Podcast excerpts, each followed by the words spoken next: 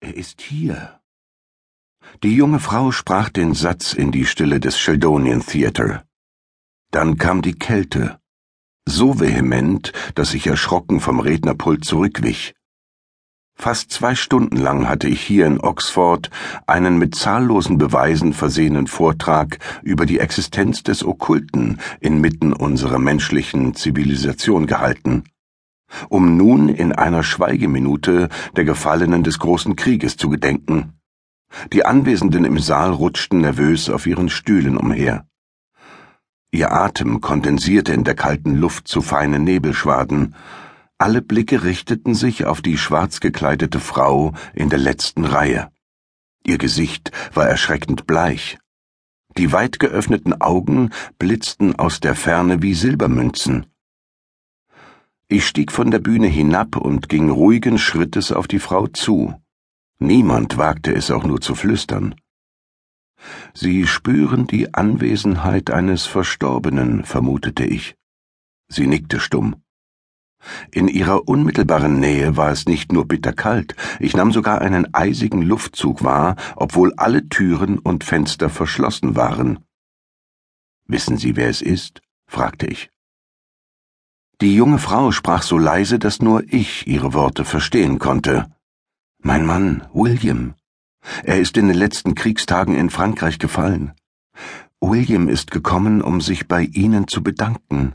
Er sagt, dass Ihre Bücher ihm in der schwersten Zeit seines Lebens Trost gespendet haben. Für mich gab es keinen Zweifel, dass sie die Wahrheit sprach. Mehr als einmal hatte ich selbst die Anwesenheit der Seelen Verstorbener gewahren können. Ich verbeuge mich vor der Tapferkeit Ihres Mannes, sagte ich Möge ihm der Ort, an dem er sich jetzt befindet, Frieden schenken. Ein Raunen ging durch die Menge. Einige der Leute standen auf, um besser sehen zu können. Die Kälte ließ binnen weniger Sekunden nach. Wir Lebenden waren wieder unter uns. Ich erklärte mit erhobener Stimme, dass für einen kurzen Moment der Geist eines gefallenen Soldaten unter uns geweilt hatte. Wenn ich irgendetwas für Sie tun kann, zögern Sie nicht, es mir zu sagen, flüsterte ich der jungen Witwe zu. Sie holte ein Buch aus ihrer Tasche. Es war eine alte und fleckige Ausgabe meines Sherlock Holmes Romans Eine Studie in Scharlachrot. Könnten Sie es signieren, bitte? Für William. Es ist mir eine Ehre.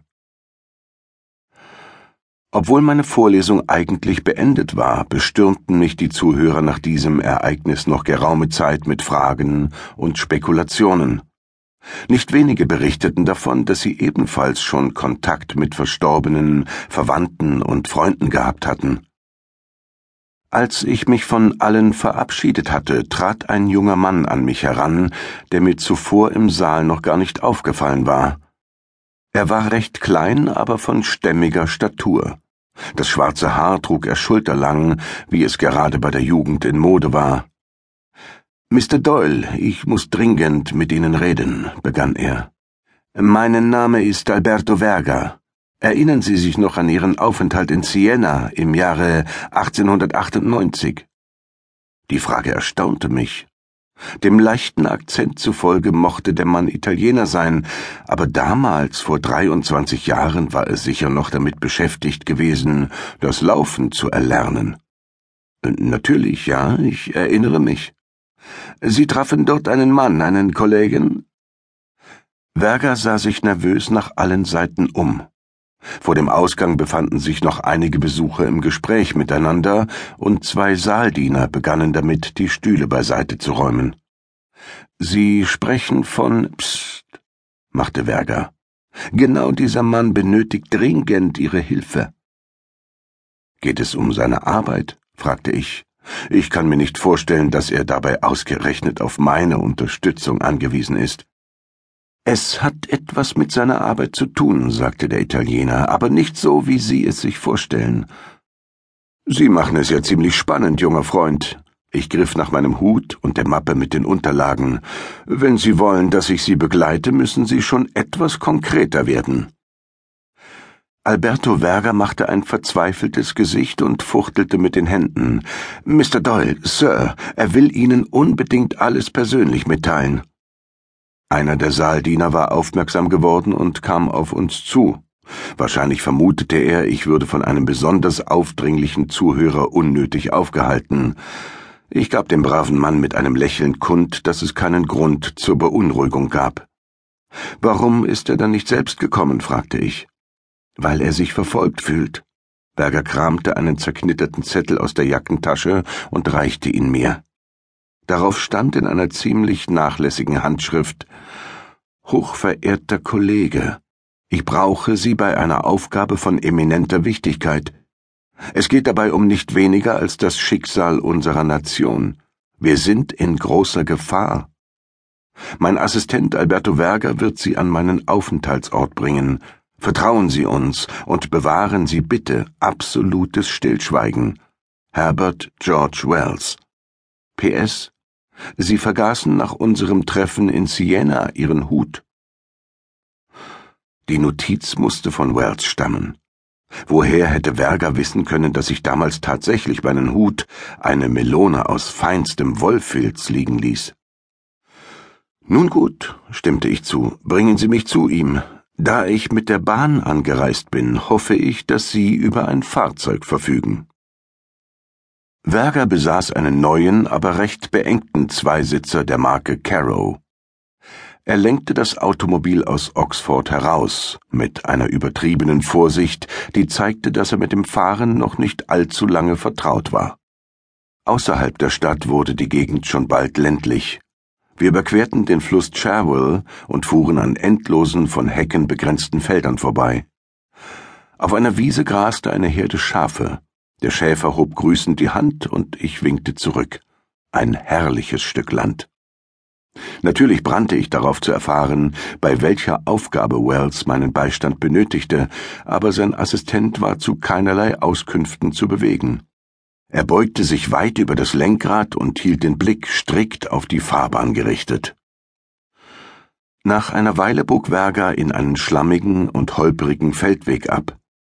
Ich wurde in dem winzigen Automobil ordentlich durchgeschüttelt.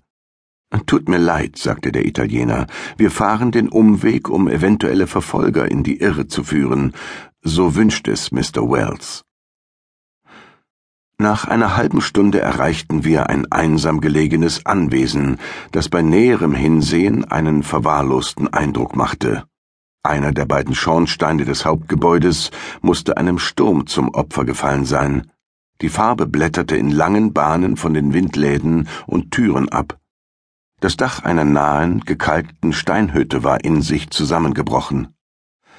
Werger parkte den kleinen Carrow auf dem mit Pfützen übersäten Vorhof. Hier lebt Mr. Wells, staunte ich. Hier versteckt er sich. Der junge Italiener stieg aus dem Wagen, wich den Pfützen geschickt aus und erreichte trockenen Fußes die Eingangstür. Ich folgte ihm, und er führte mich in das Innere des düsteren Gebäudes. Es war kaum vorstellbar, dass der berühmte Literat H. G. Wells sich in diesem Gemäuer aufhalten sollte. Im Flur roch es nach Schimmel, und in den Räumen, in die ich durch die weit geöffneten Türen blicken konnte, gab es keinerlei Mobiliar. Immerhin machte alles einen halbwegs reinlichen Eindruck. Hier hinein bitte. Berger ließ mir den Vortritt und deutete auf einen Sessel, der sich in der Mitte des quadratischen Raumes befand. Die ungewöhnlich niedrige Zimmerdecke hing nur wenige Zentimeter über meinem Kopf, und die Seitenlänge einer Wand betrug höchstens drei Meter. Wäre da nicht das große Fenster mit Blick zum Hof gewesen, hätte ich mich wie in einer Gefängniszelle gefühlt. Ich berührte eine der Wände mit den Fingerspitzen. Sie fühlte sich ungewöhnlich kalt an.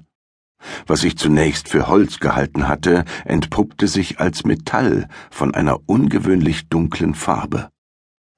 Wo ist denn nun Mr. Wells? Langsam wurde ich ein wenig ungeduldig. Außerdem war mir dieser Ort nicht gerade geheuer. Nehmen Sie in dem Sessel Platz. Mr. Wells wird gleich bei Ihnen sein. Verga bewegte sich rückwärts zur Tür. Zuvor möchte er Ihnen noch etwas zeigen. Der Italiener verließ den Raum und schloss die Tür hinter sich. Ich konnte hören, wie er sie von außen verriegelte. Das ist unerhört, rief ich, machen Sie sofort wieder auf.